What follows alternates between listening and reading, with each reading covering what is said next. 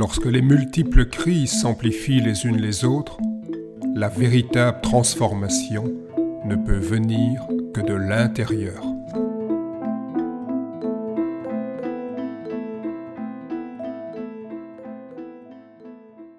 Ordonnancement de notre univers intérieur. Je vais vous parler de la démurgie dans le Tai Chi Chuan à partir des réflexions de ma collègue et amie Nancy Midol. Qu'est-ce que la démurgie Qu'est-ce qu'un démurge La démurgie est l'activité propre du démurge. En fait, celui-ci donne forme à l'univers. Par analogie, le démurge désigne également le créateur d'une œuvre de grande envergure. La pratique du Tai Chi Chuan permet tout d'abord un ordonnancement de notre univers intérieur. Elle vise ensuite à nous libérer des liens aliénants afin de libérer notre potentiel créateur. Suivons maintenant Nancy Middle dans son approche de la démurgie dans le sport et la danse, l'un de ses beaux livres. Ses recherches. Les recherches de l'anthropologue Nancy Middle se révèlent particulièrement éclairantes pour notre compréhension de la dynamique interne du Tai Chi Chuan. Nombre de points de son étude de la danse méritent d'être soulignés. Elle préfère le terme de démurgie à celui de créativité. Les explications de l'auteur semblent en outre particulièrement adaptées à notre art.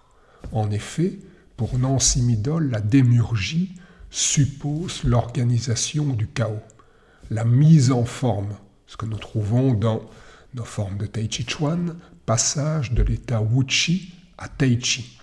La démurgie induit un processus dynamique de mise en mouvement, une ouverture. On retrouve l'ouverture des formes de Tai Chi Chuan.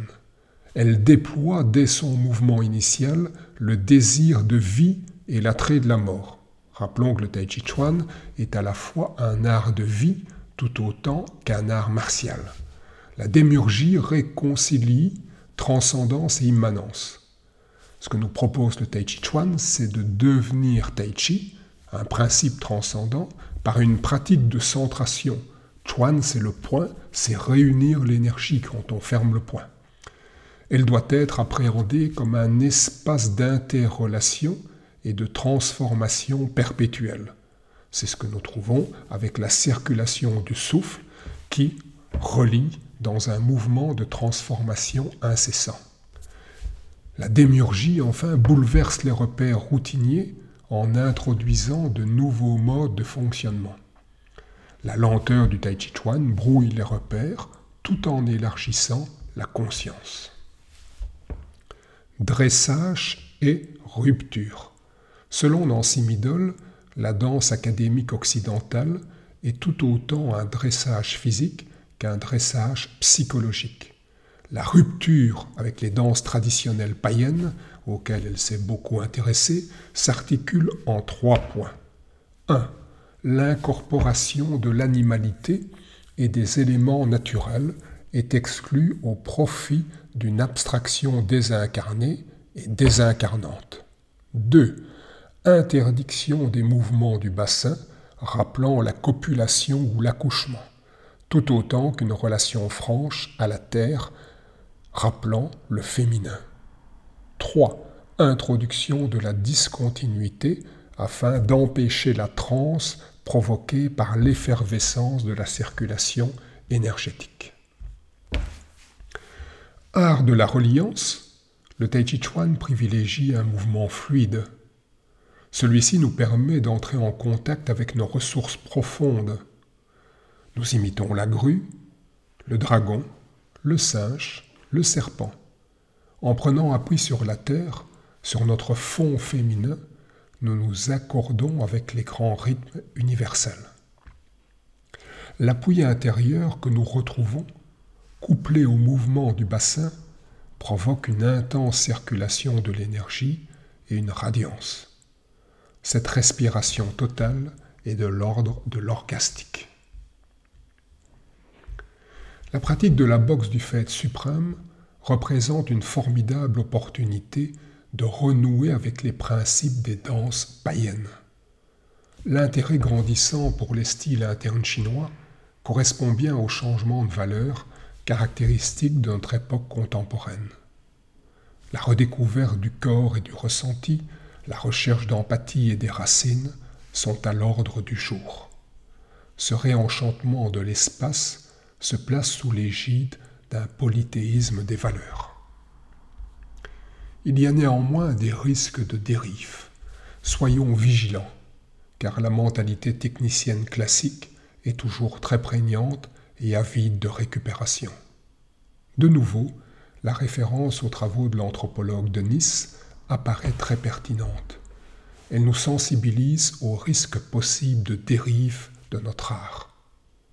L'institution conservatrice contrôle les corps, les psychismes et la vie via les conservatoires. Elle élabore toute une stratégie concernant les motricités et leurs apprentissages. Bétonnage de l'axe du corps, gainage du tronc, rigidification de la nuque, engendrant un corps érigé tel un phallus.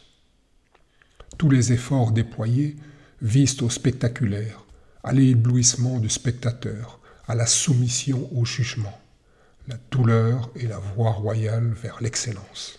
Comment ne pas reconnaître les caractéristiques d'un Tai Chi Chuan de compétition, valorisant des mouvements de plus en plus spectaculaires, posture de plus en plus basse, monter la jambe de plus en plus haut, corps de plus en plus figé? Cette approche encouragée par un public de plus en plus avide de performance est validée par des instances en recherche de pouvoir et de domination. Néanmoins, la labellisation rassure un public peu critique. Parlant de la mégalomanie conquérante de l'homme moderne, Adorno dit qu'il semble que tout lui appartienne parce qu'il ne s'appartient pas lui-même. Le Tao Te King ne se réduit pas à un traité de gouvernance du prince vis-à-vis -vis de ses sujets, reconverti en recette de leadership pour managers stressés ce grand classique chinois nous indique surtout comment redevenir souverain de son propre royaume.